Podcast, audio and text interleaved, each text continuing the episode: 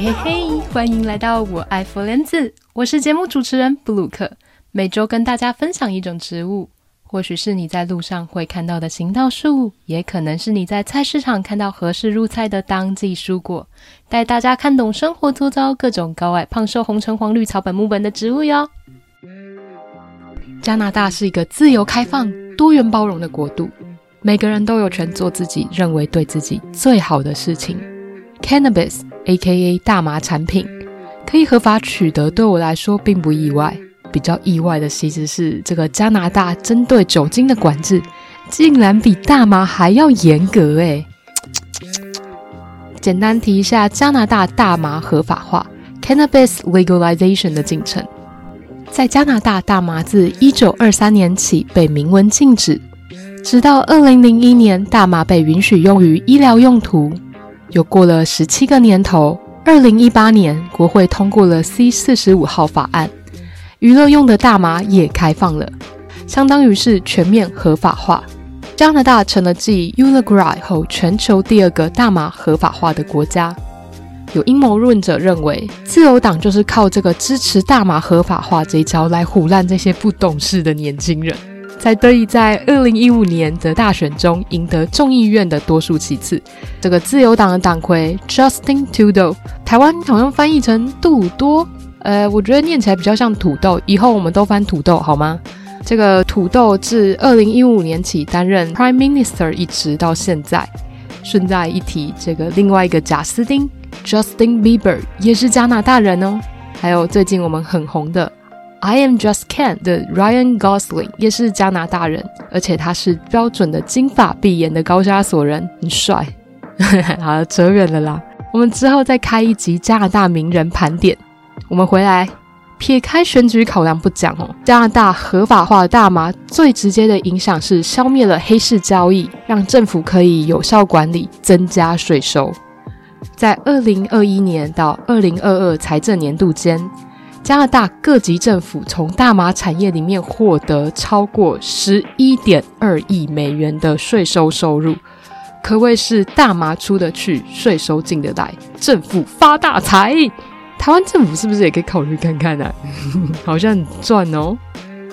至于刚刚提到的，在法律上对酒精的管制反而比对这个大麻的管制还要严格，是怎么回事呢？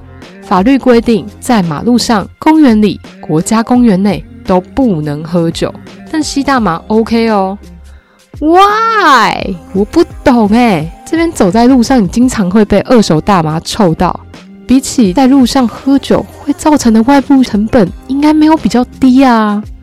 在购买管道的部分，加拿大的酒必须要在特许的酒精零售店 （liquor store） 才买得到，一般超市是连啤酒都买不到的。在我的认知里面，饮酒比起吸食大麻，在社会中应该是更广泛的被接受，长期以来都是如此。然而，对比其他没有开放大麻的国家，他们都不见得有这么严格的酒精规范呢。我自己没有吸过大麻，可是有吃过大麻蛋糕，是今年在泰国旅游的时候吃到的，那真的是一个很奇妙的体验。我终于找到机会分享了，一直都超想讲的。前面铺梗铺一题都是假的，现在讲故事才是真的。那块布朗尼蛋糕小小的，比我手掌还要小。然后我跟我男朋友对分，最后我是呛到一个不行，他却毫无反应。大拿布朗尼呢，还用闻的会有很明显的麻药味，但你吃下去的时候会被浓浓的巧克力味盖过去，就好像在吃普通的布朗尼一样。起初吃完，我的身体也没啥反应，但是大概过了一个小时吧，我们快走到住的饭店的时候，我开始有感觉。我那时候当下就心想：来了来了来了，头有点晕。那这个晕呢，又跟酒后微醺的体感是不一样的。酒后微醺，我会觉得那个旋转的感觉是绕圈的；这个吃大麻这种晕的感觉是上下上下在震动，这是 P 波和 S 波吗？那 走路，你踩下去，每一步都好像在太空漫步。你踩下去的时候，地板就凹下去，然后你的脚又被弹得高高的，在物理上这绝对是不合理的。好不容易我们回到房间之后，我第一个想法是要趁着我意识清楚的时候，赶快去洗好澡，不然臭死了。在浴室里一片热水、雾气蒸腾的情况下，我觉得我开始看到一些幻觉，觉得我的周边的空间一直在移动着，一下子这面墙朝着我靠近，一下子那面墙又远离我，就很像是印第安纳琼斯或者是古墓奇兵里面那种奇门遁甲在变化的那个状态。还看到很多涂鸦快速的变化叠加在雾气上面，蒸腾向上，整个浴室都是我的魔幻舞台耶，超酷的啊！洗好澡之后，我费了很大力气才把莲蓬头挂回墙上，中间可能好几次滑落，然后砸在我自己的头上，我告天啊！然后我几乎是用爬的离开浴室了，好不容易移动到船上，立刻瘫软成一条软烂的大便，完全完全没有力气了。接下来，我觉得我开始对时间的感知能力变得很混乱。现实的画面被切成一格一格的影格，中间又穿插了很多很像是未来或又是像过去那种黄色调的画面。我可能前几秒听到我男朋友好像对我说了一句什么话，后几秒我觉得，哎，那好像是十年前发生的事情。我整个人在床上抽搐了起来，脚像是鸭子划水，不明所以的等下害来害去，最后竟然哭了出来。我自己感觉是没有特别伤心的，但就没有办法，没办法控制哭出来，可能比较像是生理反应吗？隔天醒来，好像也没有特别不舒服的感觉，顶多就是精神比较不好。整个发疯过程超级无敌强，超好玩的。对比一下之前失恋喝醉酒的经验，那一次我喝了一杯 Martini，一杯大杯的长岛冰茶，还有一罐十一 percent 还是十三 percent 的烧酒。隔天宿醉，吐得乱七八糟，还在关东煮店把人家的洗手台堵塞，老板差一点就要帮我叫救护车。他还问我说：“小姐，你是不是吐血了？因为我的呕吐物是橘红色的。”唉，总之有将近半年时间，我连喝啤酒都会觉得恶心，估计之后再也不敢喝成那样了。那一次啊，是有很多朋友陪在我身边的。我记得我自己喝完之后干呕一声，但没有吐东西出来。接着就安安静静的走到吧台旁边的沙发，躺下来就睡着了。那大家也不敢叫我起床，就一群人围着我看我睡死，好好笑。大概睡了一个小时就醒过来了，朋友就扶着我走回宿舍。我目送他离开后，包包背着，戴着眼镜，大灯开着，门也开着，然后我就倒在床上睡着了。隔天起床后，那是头痛欲裂，生不如死，全身酸软。超级超级无敌不舒服，真的。嗯，比较我自己吃大麻蛋糕和喝烂醉的经验，酒精和大麻都没有造成我断片。我本人自认都还清楚记得事情发生的经过和细节，那这些也都可以跟身边朋友的证词核对的起来。体感差异是在吃大麻，感官上产生了比较强烈的幻觉，酒精好像没有让我产生幻觉，毕竟我是直接睡着了。再看对身体的影响，我觉得大麻好像比较轻微，那也或许是我剂量摄取的少，尤其是在隔一天之后，大麻好像就消失得无影无踪了。但是喝醉酒宿醉的感觉却是跟了我整整一个月。相比起来，酒精可能比较伤身，那也确实，某些研究会指出，大麻去跟酒去跟香烟比起来，对身体的危害没有那么大。包括对成瘾性来讲，酒精和香烟都有更高的成瘾性。以大麻来说，它可能比较多是精神层面的影响。那我认为最重要的是，如果你是一个没有尝试过大麻的人，那是一定存在风险的。你不知道这些东西你的耐受度到哪里，尤其是大麻的再制品，你做成甜点、做成蛋糕、做成饼干，就好像喝酒喝那种没有酒感的高浓度的 cocktail。一不小心摄取过量，那那就母汤了。在国外，施用持有大麻的行为并不会触犯我国毒品犯罪条例。虽然大麻在台湾属于二级毒品，但如果你人在国外，而且在这大麻是合法的情况下，你回台湾并不会被刑法处罚的哟。所以前往大麻合法的国家，想要嗨一下，想要体验一下，尝试一下，没问题呀。但务必是在能够信任的朋友的陪伴下，并且并且要待在安全的地方尝试。嘿，那外面是有一些就是大麻专卖店啊，就很像酒吧那样，你可以大家一起在 bar 里面吸的嗨。